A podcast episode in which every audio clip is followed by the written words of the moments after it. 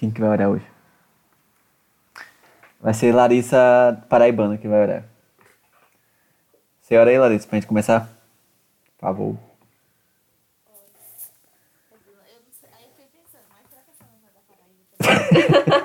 Não, a outra é, é Natalês.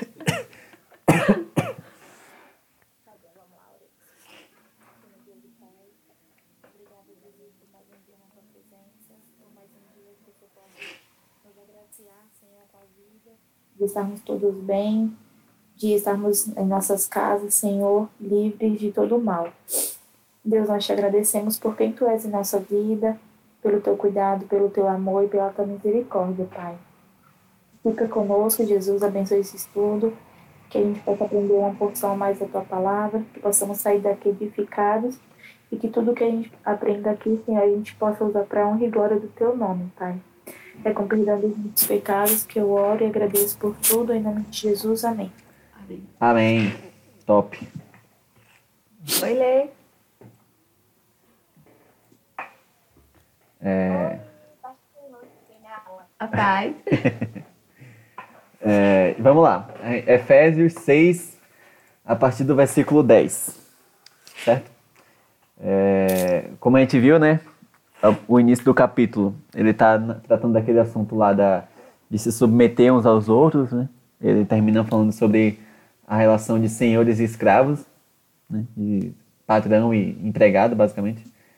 E aqui agora a gente vai para um outro assunto, né? Que é aquele assunto do qual é o nome do cantor da música da Anderson Freire. Do Anderson Freire. É o versículo do Anderson Freire, que fala assim.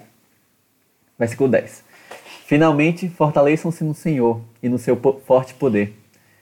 Vistam toda a armadura de Deus para poderem ficar firmes contra esse lado do diabo. Pois a nossa luta não é contra pessoas, mas contra os poderes e autoridades, contra os dominadores deste mundo de trevas, contra as forças espirituais do mal nas regiões celestiais. É, então, ele esse trecho aqui especificamente é a, a conclusão da carta toda, certo? Esse trecho aqui do versículo 10 até o versículo 20, que depois ele vai, vai falar sobre a, aquela saudação final da carta, né? Mas, então, esse trecho entre o 10 e o 20 é a, o sumo da carta, né? o sumo de tudo que ele falou. E é legal é, ver que é, Paulo, ele tinha uma característica de sempre. Eu acho que eu comentei isso já durante essa carta. Que no começo ele dá um panorama geral da carta e ele desenvolve o assunto mais detalhado ao longo da carta, né? E às vezes no final ele também faz uma, uma recapitulação de tudo que ele falou. Mas aqui, nesse caso específico, ele vem falar sobre se fortalecer no Senhor, né? E se manter firme contra, contra o diabo. E lá no início, do, da carta, no capítulo 1, no versículos 18 a 21. Deixa eu abrir aqui para não errar o texto. É, Efésios. Aqui, ó. Tá. É. Os versículos 18 a 21. Aqui é mais fácil de ler. Os versículos 18 a 21 ele fala assim: Oro também para que os olhos do coração de vocês sejam iluminados, a fim de vocês conheçam, a fim de que vocês conheçam a esperança para a qual ele nos chamou, as riquezas da gloriosa herança dele nos santos, e a incomparável grandeza do seu poder para conosco, os que cremos, conforme a atuação da sua poderosa força. E o versículo 20 ele fala assim: Esse poder ele exerceu em Cristo, ressuscitando dos mortos e fazendo-o assentar à sua direita, nas regiões celestiais, muito acima de todo governo e autoridade, poder e domínio, e de todo nome que se possa mencionar não apenas nessa era, mas também na que há de vir. Então, é, Paulo falou no primeiro capítulo muito sobre poder, né, sobre o poder de Deus, essa, a revelação da, da, da força de Deus e tudo mais. E eu acredito muito que esse poder que ele está falando aqui no final tem referência com esse poder lá do começo. Então, eu acredito que esse poder que Paulo está se referindo aqui para a gente se fortalecer é o mesmo poder que ele falou aqui que, que ressuscitou a Cristo dos mortos. Né? Esse, é, poder da glória, é, o poder da graça, né? Da, da, força de Deus.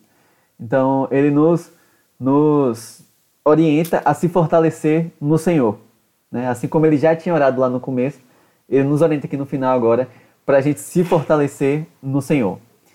E ao longo da carta também, a gente viu que, que Paulo tratou, lá no capítulo 2, mais especificamente, é, no capítulo 2, ele vai tratar sobre a divisão entre judeus e gentios, né? entre essa, essa divisão que havia dentro da igreja. E aqui, na, nesse final da carta, ele vem nos chamar a atenção que, olha, a sua, a sua a luta que vocês têm que lutar não é contra os gentios ou contra os judeus, mas contra os poderes e autoridades da, da, das regiões celestiais, né? Contra os demônios, né? Para ser mais, mais claro. É, Larissa, teu microfone tá ligado. Aí tá chiando aqui pra gente. Ah. Larissa Paraibano. Aí, show ah, que alívio. é, então, ele chama a nossa atenção também para isso. Que certamente essa divisão dentro da igreja estava é, tomando uma proporção que não devia. Né? E por diversas vezes também ao longo da carta, Paulo incentiva a, a, o fortalecimento da igreja enquanto um corpo. Né? Então, aqui mais uma vez, ele é, chama a atenção da gente que as picuinhas, né, as, as, as treitas internas, não levam a lugar nenhum.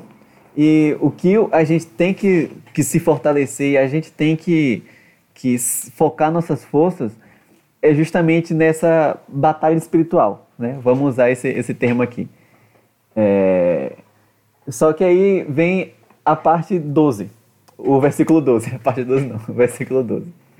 É... Vamos ler o 11 e o 12, né? Ele fala assim, vistam toda a armadura de Deus, para poderem ficar firmes contra esses lados do diabo, pois a nossa luta não é contra a carne, contra pessoas, mas contra os poderes e autoridades, contra os dominadores desse mundo de trevas, contra as forças espirituais do mal nas regiões celestiais.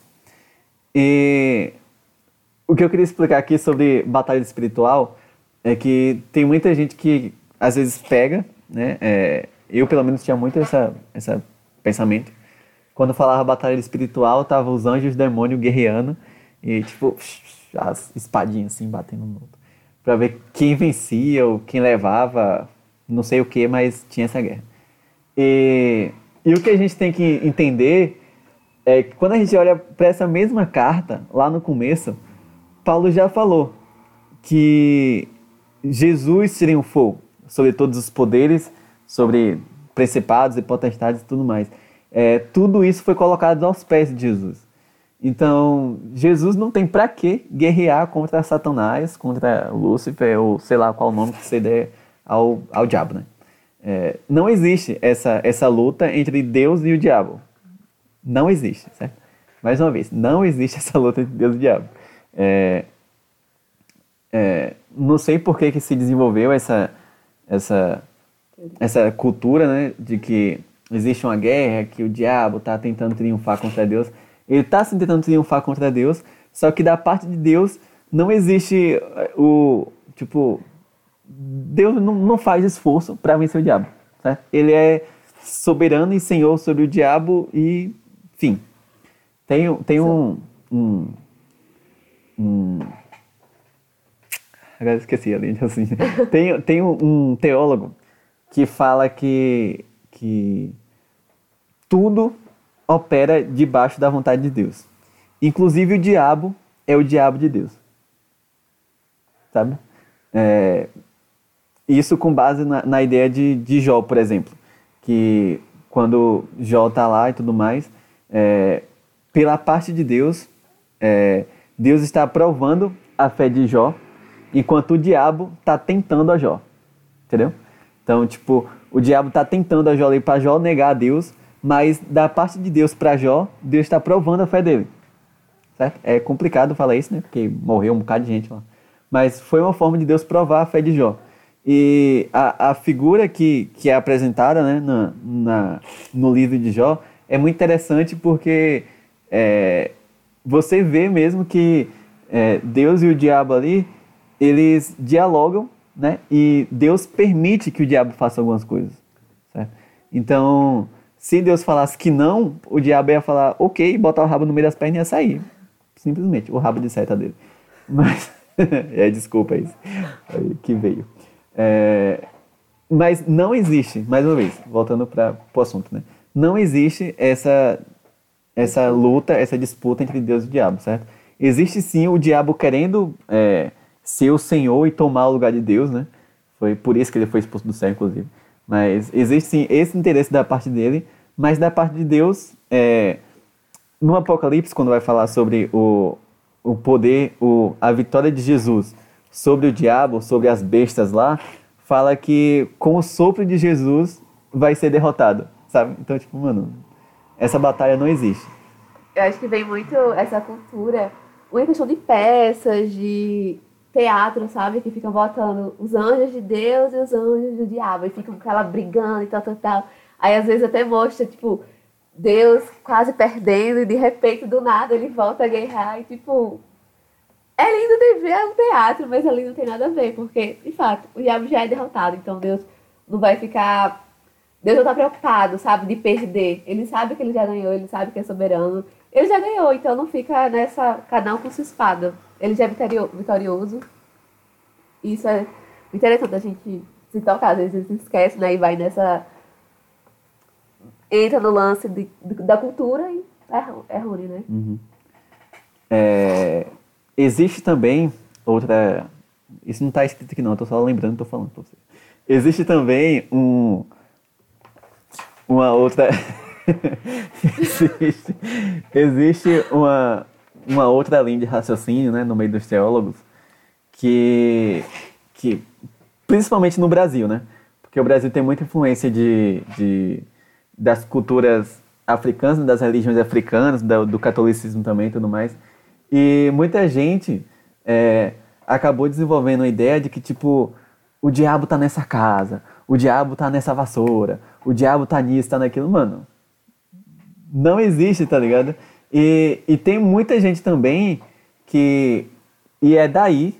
É, é legal a gente ver, entender as coisas que a gente vai entendendo de onde surgiu a, a, as ideias. Que é tipo, vamos declarar sobre essa casa a presença do Senhor. Que o diabo vai sair e essa casa agora é apresentada a Deus. Mano, apresenta essa casa aqui a Deus, irmão. Da tua casa tu cuida pra tu não deixar o diabo tomar conta aí. Mas a casa que você tem que apresentar a Deus é essa. Eu tô rindo, tô zoando, mas é sério, velho. Tem muita gente que tem, que tem essa pegada, sabe, de que em lugares específicos, em objetos específicos, o diabo tá ali e aquilo ali Deus tem que tomar posse e tal, tal. Mano, Deus é Senhor sobre todas as coisas, sabe? É, e aí o que a gente tem que tomar cuidado pra gente voltar. pra gente voltar pro texto agora, é que realmente não existe essa batalha entre Deus e o diabo, certo? Essa batalha espiritual de que, como a Lid falou aqui, né, que tem nas peças, que Deus está quase perdendo lá, e volta e mata o diabo. E quando Jesus abre o braço assim, aí cai os demônios tudo. Mano, isso não existe. Porém, é, olha o versículo 12.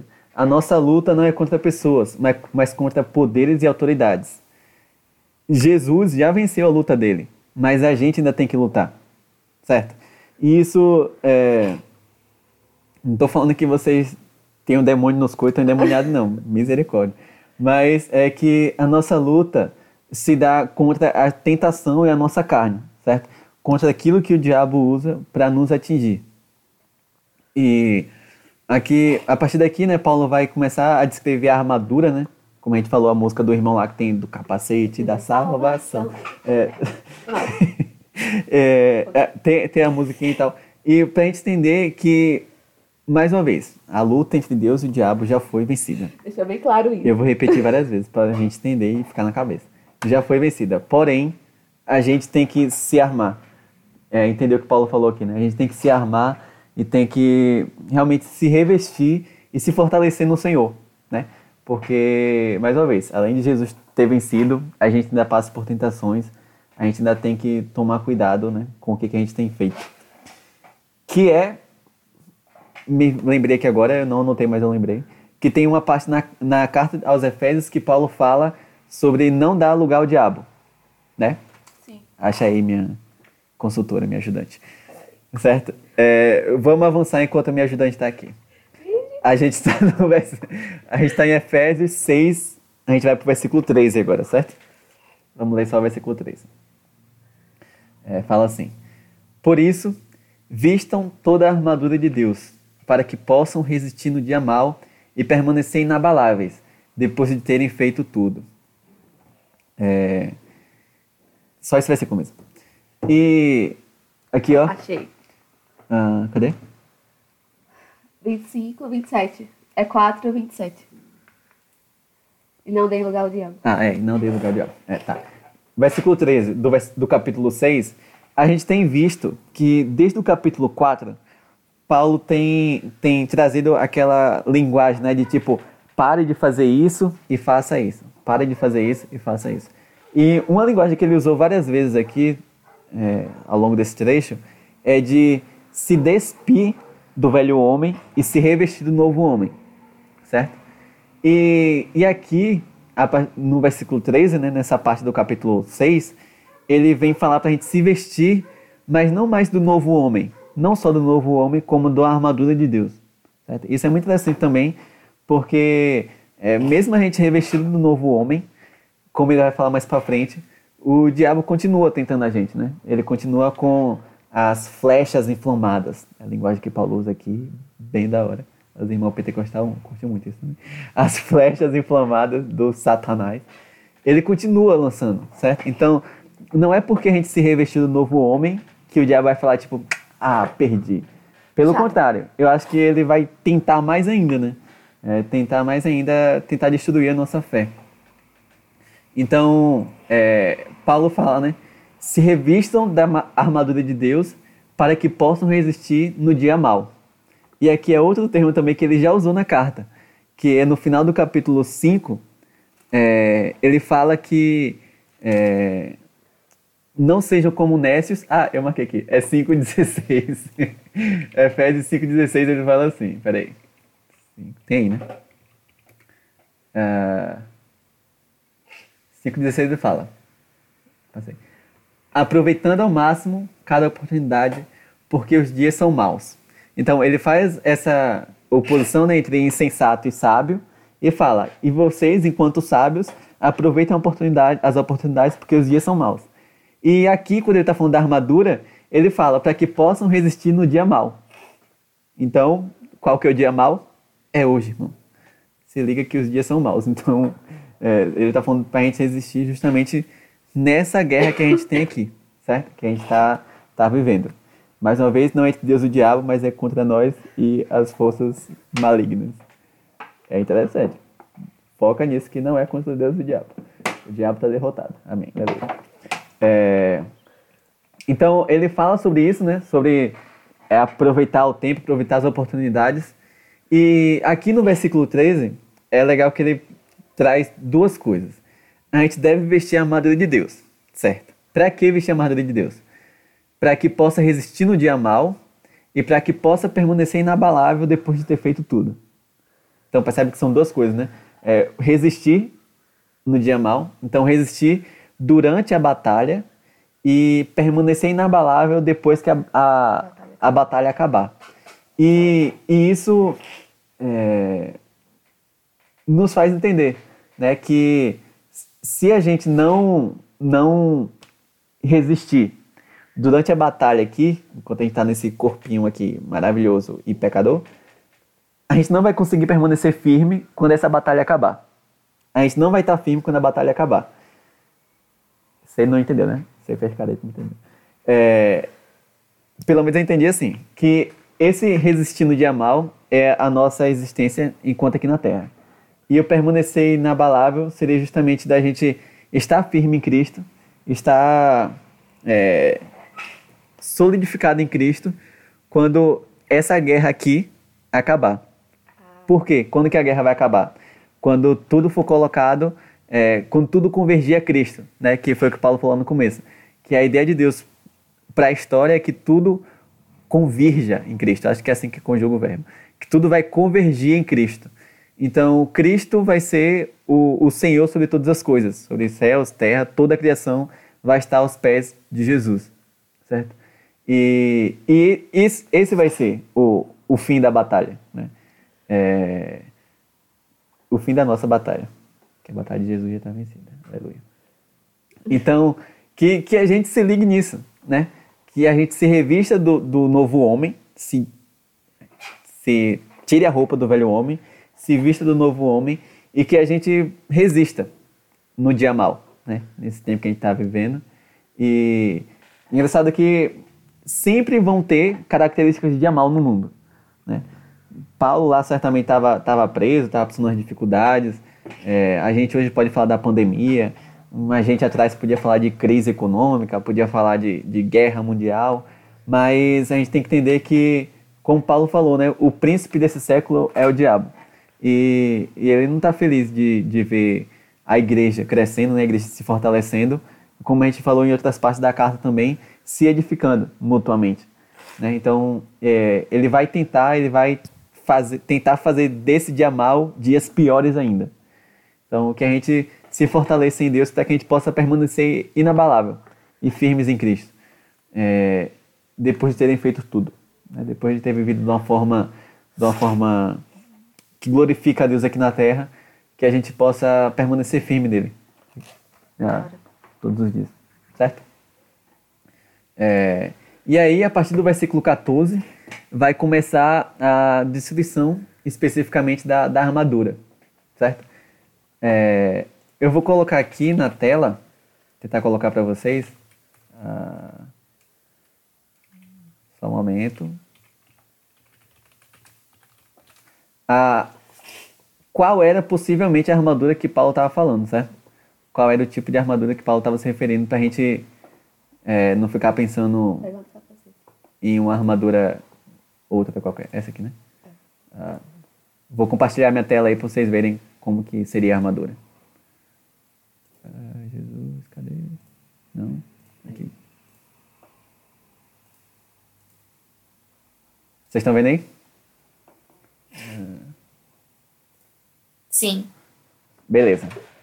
Essa seria a armadura, certo? Eu, não exatamente essa aí, né? que esse homem barbudo aí, é, europeu, de olhos claros. Mas alguma coisa próximo disso aí provavelmente era. Então, ele vai começar a descrição. Ai, Jesus. No versículo 14. Lê o versículo 14 e 15, por favor. Chega. Assim, mantenham-se firmes, cingindo-se com o cinto da verdade, vestindo a couraça da justiça. Continua. E tendo os pés calçados com a prontidão do evangelho da paz. Certo. Então, a, a primeira coisa que ele fala é, é manter firme, é, se manter firme, né? E aí, cingindo o cinto da verdade. Essa armadura aqui não tá parecida com a que eu vi ontem. Aí não dá pra. Minha linha de raciocínio. Aqui, essa aqui. Ah, ai, errado. É, essa aqui dá pra ver a armadura toda. Tá vendo que o, o cinto fica por cima da, da, da roupinha que ele tá vestindo no, no tórax aí, desse negócio de ferro, né? Ele fica, tipo, segurando a couraça. Ah, essa parte de ferro aí que ele tá no, no peito, né? Essa camisa de ferro é a couraça? É, e o cinto tá por cima dela, né? E aí foi uma coisa que, eu, que me fez parar pra pensar. Que ele fala, a primeira coisa que ele fala, né? É cingindo com o cinto da verdade. E esse cinto, mais uma vez, vocês perceberam que eu não conheço a armadura, né? Eu tenho mais ou menos uma ideia de como seja. Mas eu vi que o cinto, geralmente, ele é colocado por cima da, da roupa no total, sabe? Tipo, não é como a gente hoje que bota o cinto só para segurar a calça, para não cair no meio da rua, e, e bota a camisa por cima da, da, do cinto. Mas eles realmente usavam o cinto para prender o resto da roupa no corpo. E o cinto que Paulo fala aqui é o cinto da verdade, né? E me fez pensar, né? Que se ser cercado, né? Que cingir é isso, né? Você colocar ao, ao redor. Você ser cercado com o cinto da, da, da, verdade, da verdade é justamente ter a verdade sendo o sustento, né? Do, do restante da, da sua armadura. É, eu não gosto muito de viajar nas figuras assim, não. Eu acho que vocês já perceberam isso de muito longe. Mas eu achei isso muito interessante, que na maioria da, das imagens que eu vi, o cinto ficava por fora. Né? Então é diferente do que a gente está acostumado a ver, pensar de cinto. E aí a couraça, né? é, é o que é colocado nos, no, no peito e na, na barriga, ou seja, ela é o que protege os órgãos vitais, né? Protege ali coração, pulmão, coisas do tipo. E o que Paulo coloca como, como sendo essa couraça é a justiça. Né? Então, nós fomos feitos justos por Cristo. E é por essa justiça que os nossos órgãos vitais são, são protegidos. Sabe? Mais para frente ele vai falar o que que nos ataca, né? Ele vai falar que são os dardos inflamados do, do maligno. Então, os nossos órgãos vitais são protegidos justamente por essa justiça que Cristo colocou sobre nós. Certo? Legal, né? Ah, coraça da justiça. E por último, tendo os pés calçados com a prontidão do evangelho da paz. Alguém quer falar alguma coisa? Alô? Eu acho que não. Tá. O versículo o versículo 15 fala, né? E tendo os pés calçados com prontidão do evangelho da paz. E aqui, eles não estão vendo minha cola, né? Jesus, misericórdia. Não, então não. e, e, o versículo 15, é... Ah, senão eles não estão vendo o que eu estou falando aqui. e o versículo... Ai, Jesus. É... E o versículo 15... Ah, Letícia tumultuando. É, causando. Eu fechei. Sim, vamos lá. E o versículo 15, ele fala sobre o, os pés, né? Calçado, os pés calçados. E aí o, o eu não entendia certo, né? Eu tinha mais ou menos uma ideia do que isso significaria, mas eu fui ver melhor, né, sobre o que seria, por que, que a sandália é seus pés. E tem aquele salmo que fala, né? É, cadê? Como são belos nos montes os pés daqueles que anunciam as, as boas novas, que proclamam a paz, que trazem boas notícias, que proclamam a salvação, que dizem em Sião, o Senhor reina. É Isaías 52, versículo 7 que fala isso. E, e aí faz a gente entender né, que o, a figura do pé muitas vezes está tá ligada com essa questão de você ir pregar, de você ir anunciar. Então, é, eu acredito que o que Paulo fala sobre isso, né, de é, os pés calçados com a prontidão do evangelho, é justamente da gente estar sempre pronto para anunciar a mensagem do evangelho. Ô Jesus Cristo. Sempre pronto para anunciar a mensagem da salvação, né? É, e para entender melhor isso, o qual seria essa essa ideia né, de anunciar, estar sempre pronto, tem também o versículo lá na primeira carta de Pedro, 1 Pedro 3,15, que fala assim: é, estejam sempre preparados para responder a qualquer um que lhe pedir a razão da esperança que há em vocês. Então, é, e o mesmo, o, eu, quando eu estava vendo os comentários, tinha um autor que falava sobre isso, que é curioso ele ter a pregação do evangelho como parte da armadura, né? Como parte daquilo que nos protege contra as ciladas do, do diabo. E realmente é muito interessante. Mas, mas é, a, a, pregação do evangelho também é uma forma da gente se armar e se proteger contra a, as hostes malignas. Acho que é pelo lance da gente, quando tem a, a, a, quando a gente tem a certeza daquilo que nos embasa, sabe? A gente é, conhece o evangelho, a gente não acaba não caindo nas propostas, nas outras filosofias e tal, né? A gente trouxe algum canto também falar sobre isso, sobre não cair em filosofias vãs e tudo mais. Colossenses fala sobre isso. Isso. E Efésios também falam. E Efésios também. É, alguém quer falar alguma coisa aí? Vocês vestem essa armadura aí? Vocês acham? O que, que vocês acham sobre isso do, do, da pregação do evangelho fazer parte da armadura do, do crente? O que, que vocês acham? Obrigado pela interação, pessoal. peraí, peraí, peraí. Eu, primeira, primeiramente, eu quero perguntar onde é que está essa tiara aí de, de, de na, na armadura. Qual é a parte é dela? Esse gorro aí. E já. Os caras só chegam causando, velho. Já, são queridos. Jesus Cristo. É, Como é que não, cancela que bloqueia a pessoa, né? É.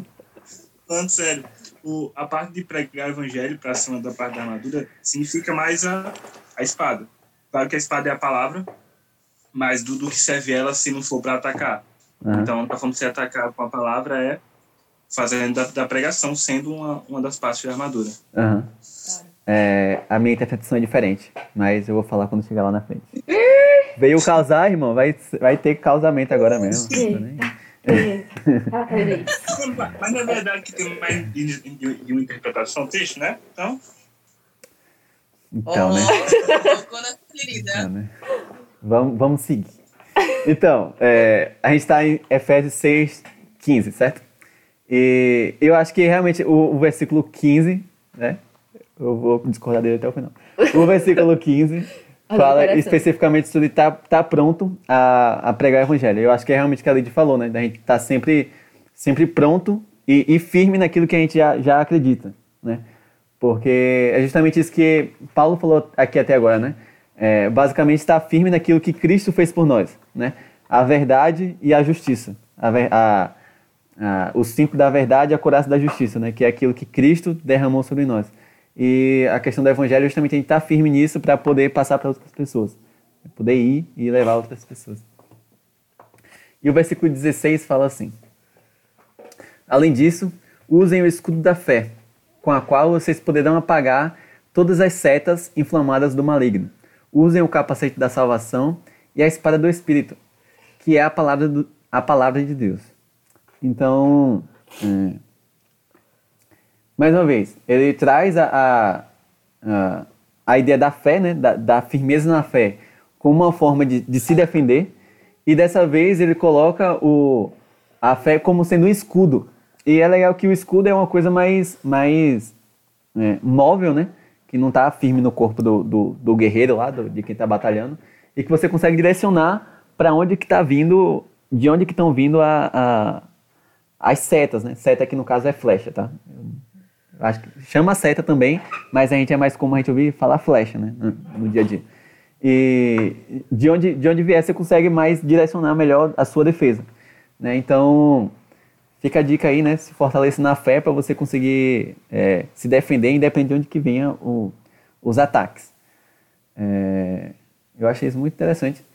E mais do que isso, né? Que ele fala aqui que a, as flechas lançadas pelo diabo não são simples flechas de madeira ou de aço, mas são flechas inflamadas, né? Que ela não só fere pelo contato físico, mas fere também pelo fogo, pelo queimar, né? Pelo tá tão perto de mim pela, queimadura também, né? É, e pra quem já viu o filme, vocês já viram flecha pegando fogo que os caras tiram. É aquela flecha ali que Deus está falando, que Paulo tá falando aqui. Tem Narnia, exatamente. Bem gosta. E o versículo 17 vai falar sobre o capacete da salvação, né? E como o Jazz falou aí, a espada do Espírito.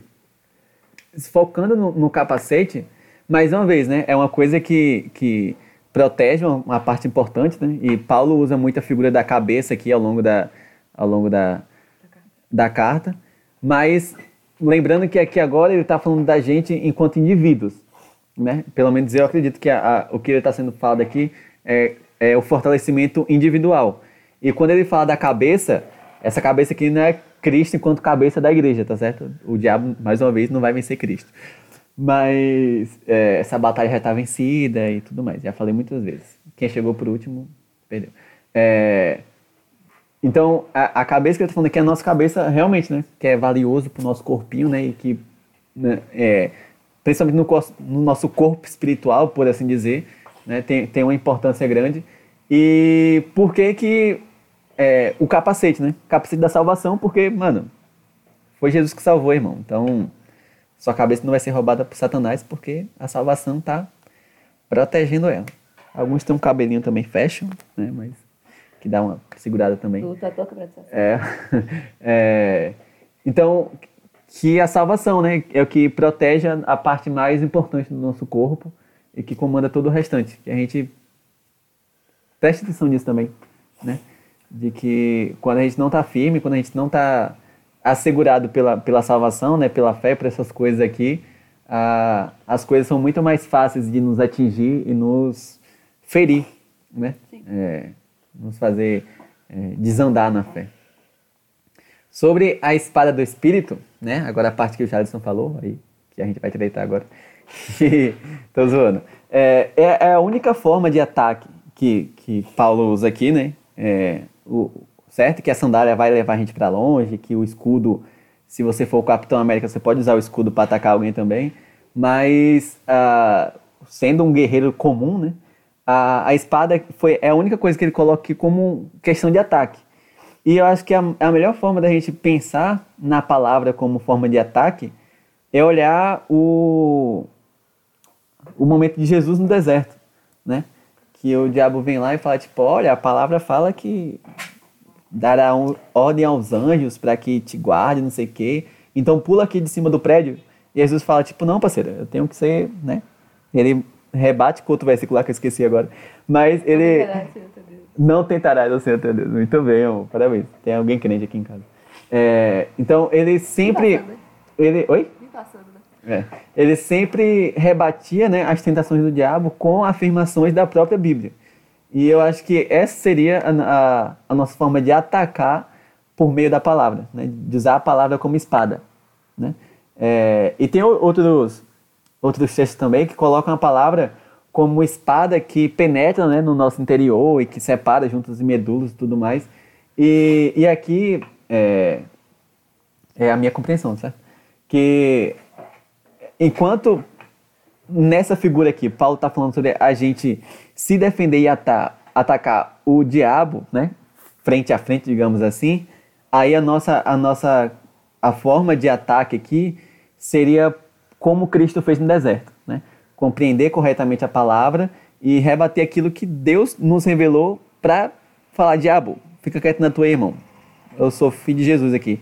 E Enquanto aquela figura lá de separar juntas e medulas era muito mais sobre a pregação do evangelho especificamente, né? A pregação de que quando o evangelho entra no nosso coração, ele realmente tem, é, se a gente for usar uma, uma linguagem mais moderna, né? Ele tem a precisão de, uns, de um bisturi cirúrgico que separa a, as partes mais, mais íntimas do nosso corpo, né? As partes mais, mais unidas do nosso corpo. E Deu para entender, né? A diferença da. Então eu acho que essa essa espada que Paulo fala aqui, a espada do Espírito enquanto palavra, é o nosso conhecimento para aplicação própria contra o diabo. Entendeu? Para se defender e atacar o diabo enquanto a nossa batalha com ele. E a pregação do evangelho se aplica mais ao sapato, né? Ao calçado que nos leva a outros lugares para propagar o evangelho. Deu para entender, Jadson? Se você discorda, pouco importa. Quem fala que isso sou eu. Não entendi, entendi. A gente vai tirando o que é ruim. Que... É. no fundo, no fundo tem algo de bom, pode, pode ter certeza disso. Pois é. Você ia falar alguma coisa?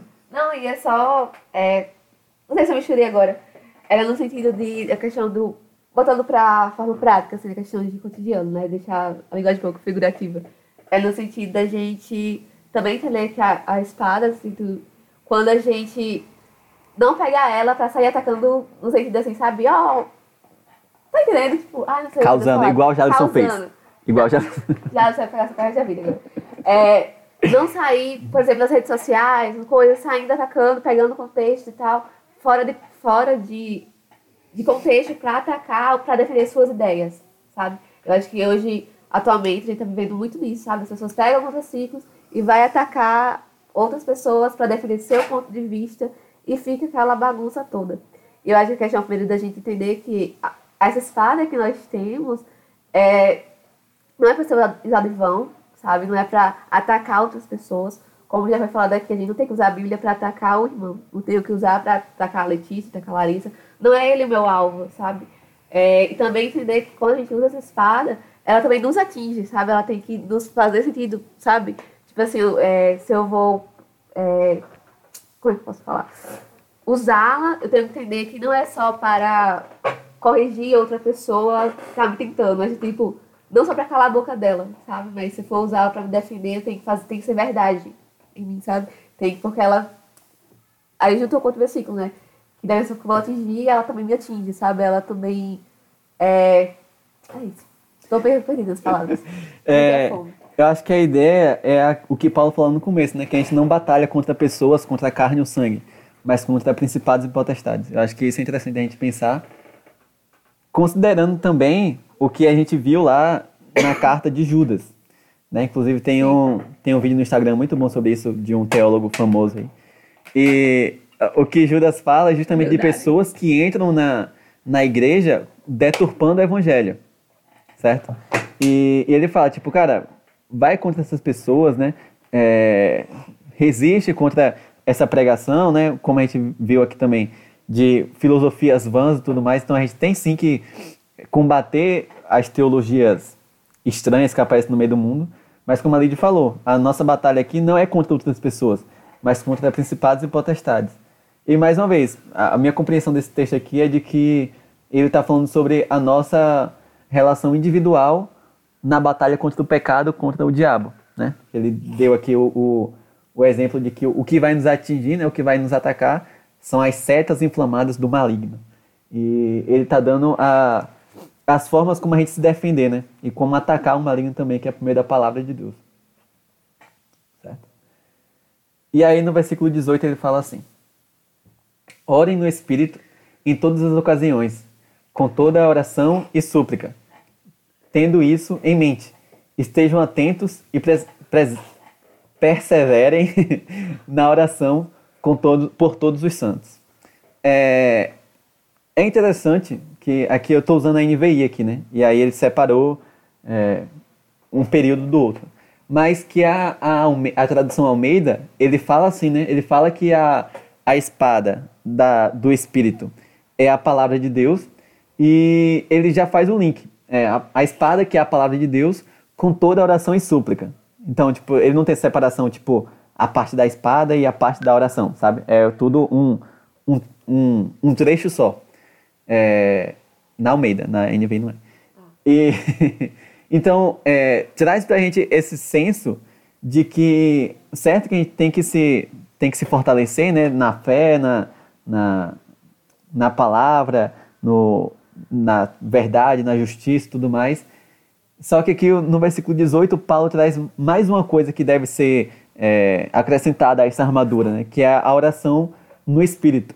Né? É, então ele nos orienta a orar em todas as coisas e eu pulei uma parte que é, é a palavra, a, essa o, o, uso da espada da palavra, ela deve ser feita também em conjunto com a oração, sabe? É, em conjunto da, da nossa apresentação diante de Deus e desse desse diálogo, né? Enquanto a gente pode usar uma figura aí que talvez por meio da palavra Deus fale com a gente, por meio da oração a gente fale com Deus né? Sempre tem que ter essa distinção. Mas, mas na oração Deus também fala com a gente, tá, pessoal? Não se preocupem se vocês ouvirem Deus falando com vocês, aleluia. Mas que é, esse uso da palavra deve ser feito também por meio da nossa oração, né? Por meio da gente é, pedindo orientação a Deus e passando e demonstrando para Ele aquilo que a gente entendeu do texto, aquilo que a gente entendeu da, da, da mensagem, né? É, vocês querem falar alguma coisa aí? A produção tá me chamando no ponto aqui para deixar vocês falarem. uh, ó, eles não querem falar, então eu vou falar mais. Então. é, então é isso aí. Ele, ele nos orienta né, a, a orar em todas as situações e ele traz pra gente que, que é a, em toda oração e súplica. E aí, é, não foi por acaso que Paulo colocou isso aqui, né? Colocou essa distinção de oração e súplica. E a ideia da. Você não pode ler a minha cola, não. Você tem que ver o que eu estou falando.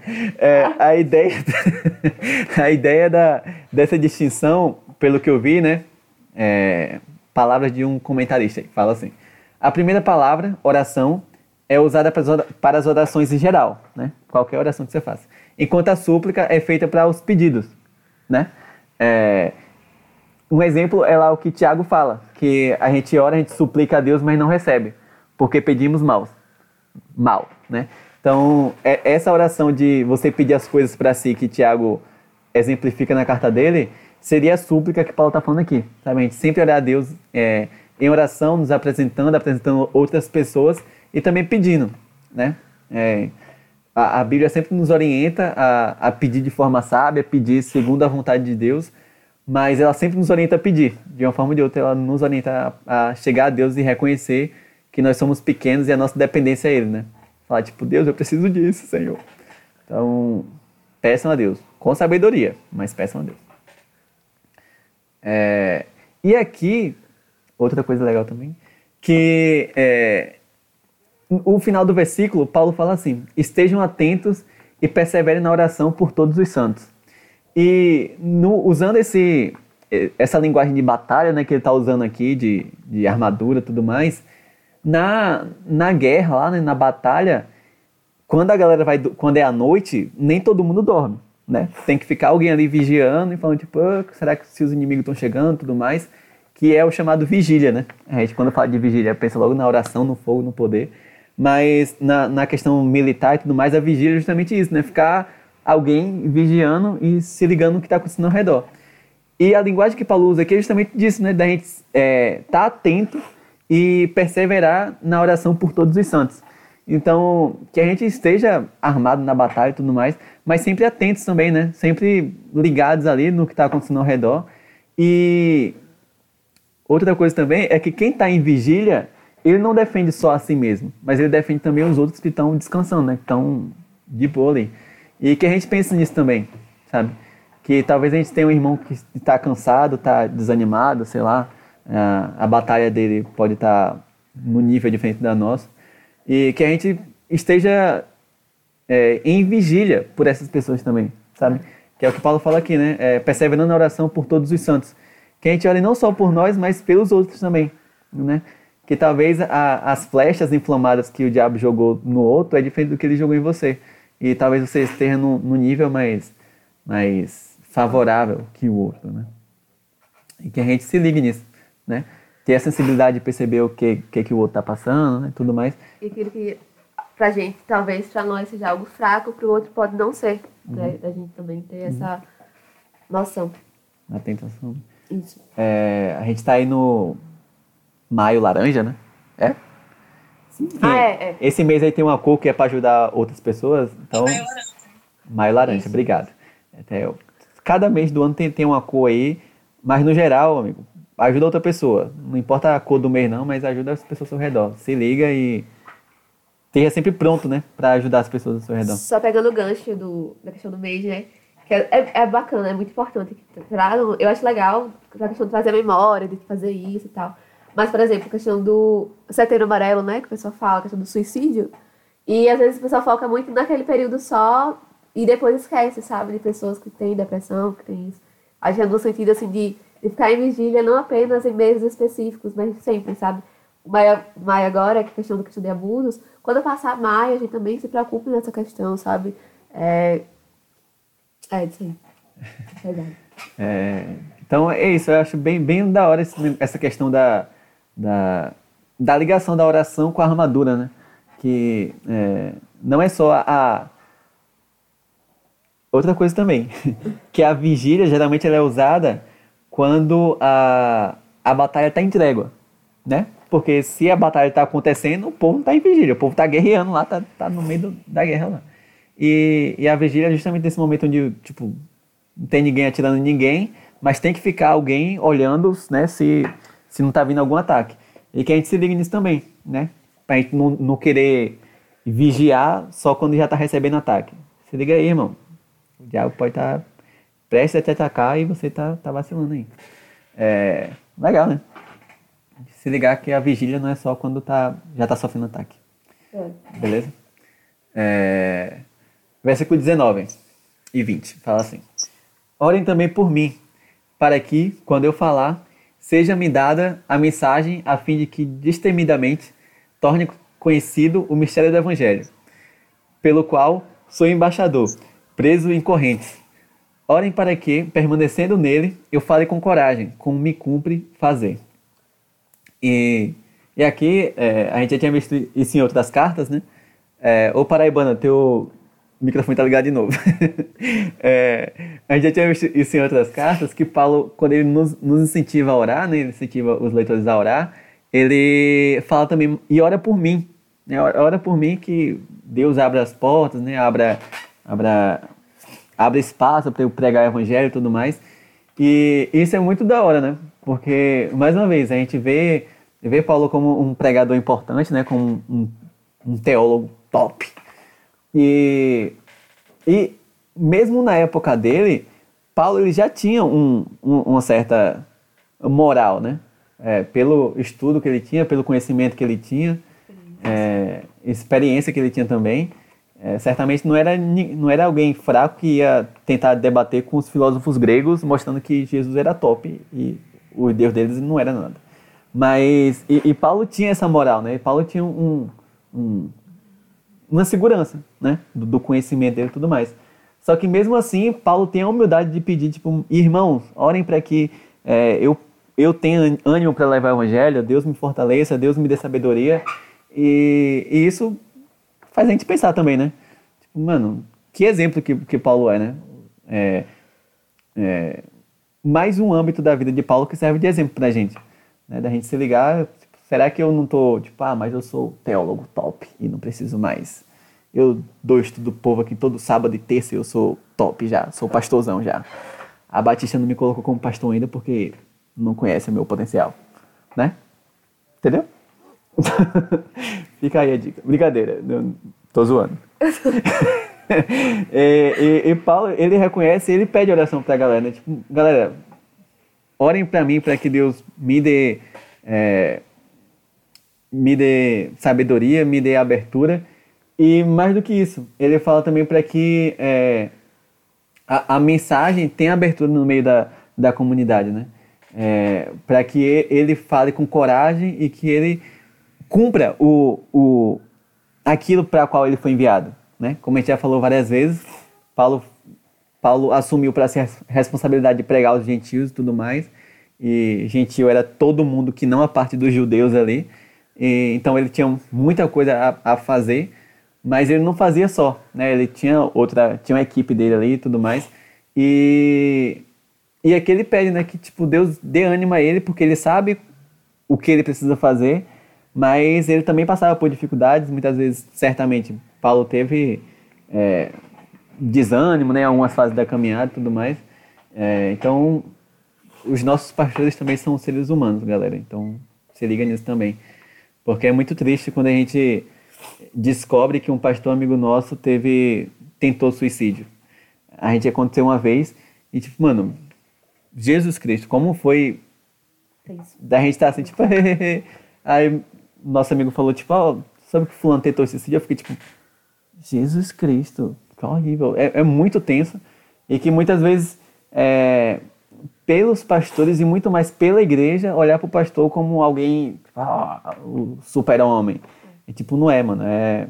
Por exemplo, no nosso caso específico com ele, a gente sempre via uma pessoa muito confiante, né? Sempre uhum. o que mandava, o que falava, o que liderava, de repente, quando a gente soube, mas é, foi muito tenso, assim, pensar quantas pessoas também passam por isso, sabe? Não só pastores, pastores também, mas líderes também, sabe?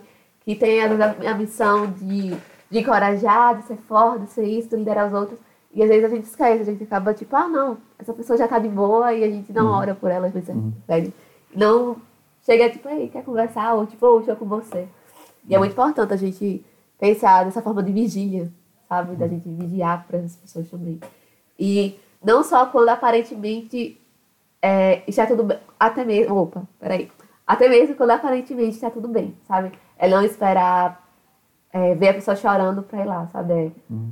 Apesar de sorrisos, também mostrar apoio. Isso é muito importante. Isso. Muito bom. É justamente a questão da vigília, né? Mesmo nos momentos de trégua da batalha, a gente está vigiando pelos outros também. Isso.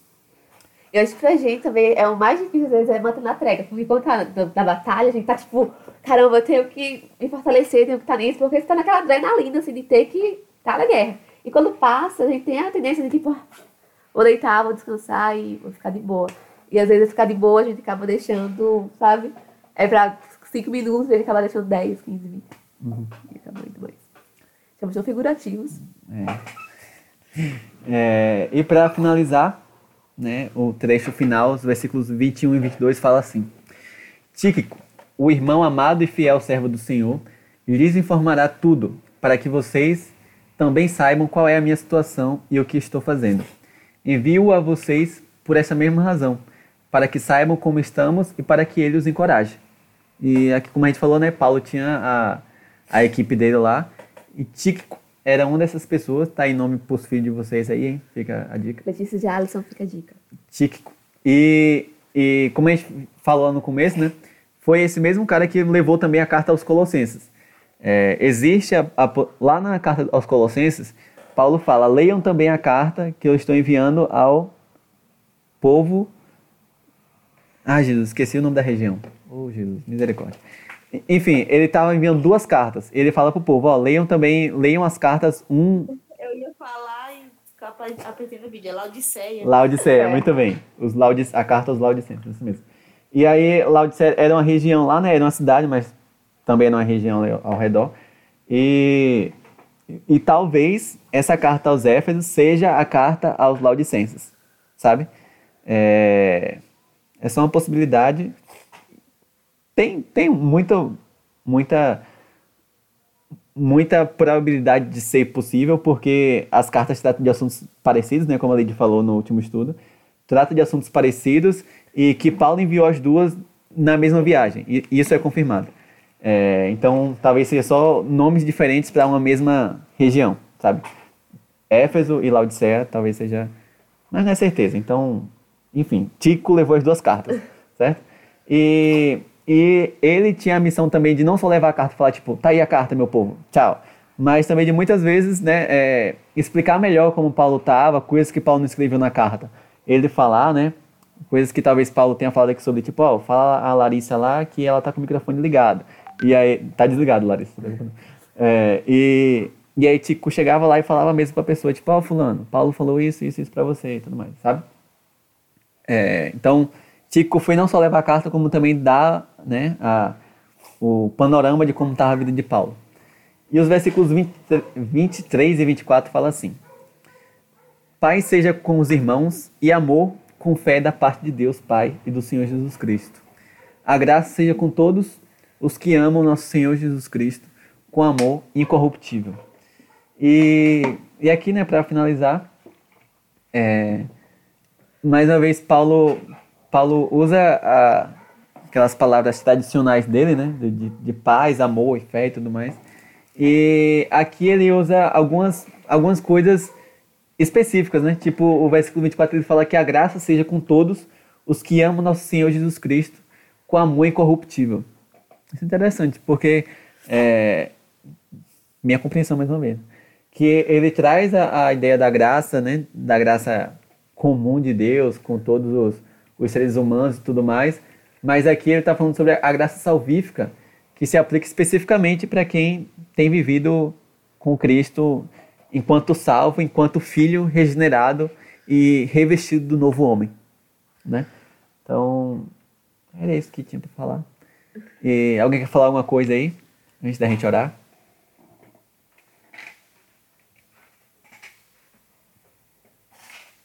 Ok, então. Então, é, assim a gente finaliza a carta aos Efésios, né? É, foi uma carta, curti de estudar essa carta, muito bom. É, e essa figura final aqui da, da, da armadura, né? Fica muito na minha cabeça, pelo menos questão da, de se fortalecer né, na, na nossa fé, se fortalecer no, no conhecimento da palavra, né, se aprofundar na palavra para que a gente possa atacar o, o inimigo também e se proteger né, pela, pelo conhecimento do evangelho, a fé e tudo mais. E também ficou, a gente já ouviu muitas vezes, acredito que todos nós aqui já ouvimos muitas vezes essa pregação sobre a armadura da fé, da, de, de Deus e tudo mais, mas essa questão da, da vigília também ficou muito na minha cabeça, sabe? De vigiar e orar e estar tá sempre preparado, né? Para ajudar outros e sair, e sair em socorro de outras pessoas também. Né? Que a gente vigie não só por nós, mas por outros também. Mas que a gente não, não espere que outros vigiem por nós. Mais uma vez, a palavra do Evangelho geralmente fala sobre, tipo, faça isso, faça isso, faça aquilo. E a gente muitas vezes quer falar, tipo, ó, oh, Lidiano não faz isso. Mas a palavra tá falando comigo, mano. E se Lidiana quer ouvir a palavra, é ela e Deus. Sabe? A gente tem que se esforçar para passar o evangelho para outras pessoas, passar para falar, ô pecador imundo, você tá errando tudo mais. Mas que a gente se preocupe mais ainda em corrigir a nossa vida. Né? Corrigir o que a palavra tem falado a nós. E o outro é um assunto secundário. Certo? Larissa, você queria falar? A paraibana. Não, eu só ia perguntar qual é a próxima. A, a sagoniada, vexada. É, a gente vai ver ainda. Vamos, Deus proverá. vamos Alguma vigiar. sugestão vocês têm? Essa tem sugestão, hein? A gente pode ler? Eu acho que não. Quem tiver alguma sugestão pode dizer, tá? E a gente, É. a gente tá dando prioridade às pequenas, sabe? Primeiro. Que assim a gente consegue finalizar em pouco tempo e tal, e depois. Deixa eu falar, pode falar, A Lu. ideia era acabar antes da quarentena, mas a quarentena vai ser eterna, eu acho. Tá repreendido.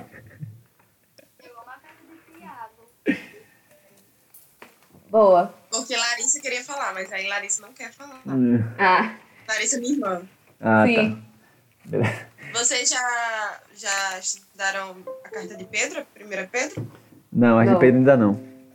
A gente tá. Foi Colossenses, Judas, Efésios. eu Acho que teve outra também.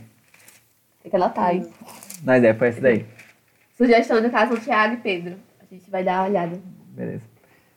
Vamos, vamos orar para finalizar, certo? É, vamos lá. Senhor Deus, muito obrigado, Pai, por esse dia, por nossas vidas, pela Tua palavra e por esse estudo, Pai. Muito obrigado por a gente poder se reunir e poder compartilhar um pouco mais de conhecimento da Tua palavra, Pai. É, o Senhor tem sido muito bom com a gente, Pai, e tem sido muito bom esses momentos de, de aprender um pouco mais, compartilhar um pouco mais de conhecimento sobre as Tuas coisas, sobre o que o Senhor tem revelado a nós da Tua palavra, sabe? Que os nossos conhecimentos, as nossas conversas sobre Efésios, fique em nosso coração, sabe? E frutifique e mude nossa vida realmente. Que a gente não. Que, por exemplo, essa passagem aqui da, da armadura não seja uma passagem só que a gente ouviu mais uma vez, mas que a gente tenha ouvido e tenha ficado no nosso coração alguma coisa, sabe? Que a gente possa nos fortalecer em Ti, verdadeiramente, fortalecer no Teu Evangelho, na Tua palavra, e estar sempre vigiantes na Tua. É, vigilantes pelo que tem acontecido ao nosso redor também, sabe? Pelo que é, a batalha ao nosso redor tem levantado e tem nos causado. Que o Senhor seja a nossa força, que o Senhor seja quem, quem nos fortalece quem nos move a cada dia, Pai. É, mais uma vez, muito obrigado pela vida de Paulo, pelo que nós podemos aprender pelos escritos dele e pelo Senhor, mais uma vez, falar aos nossos corações, Pai. Muito obrigado pelo Senhor nos chamar ao arrependimento e nos chamar à mudança de vida.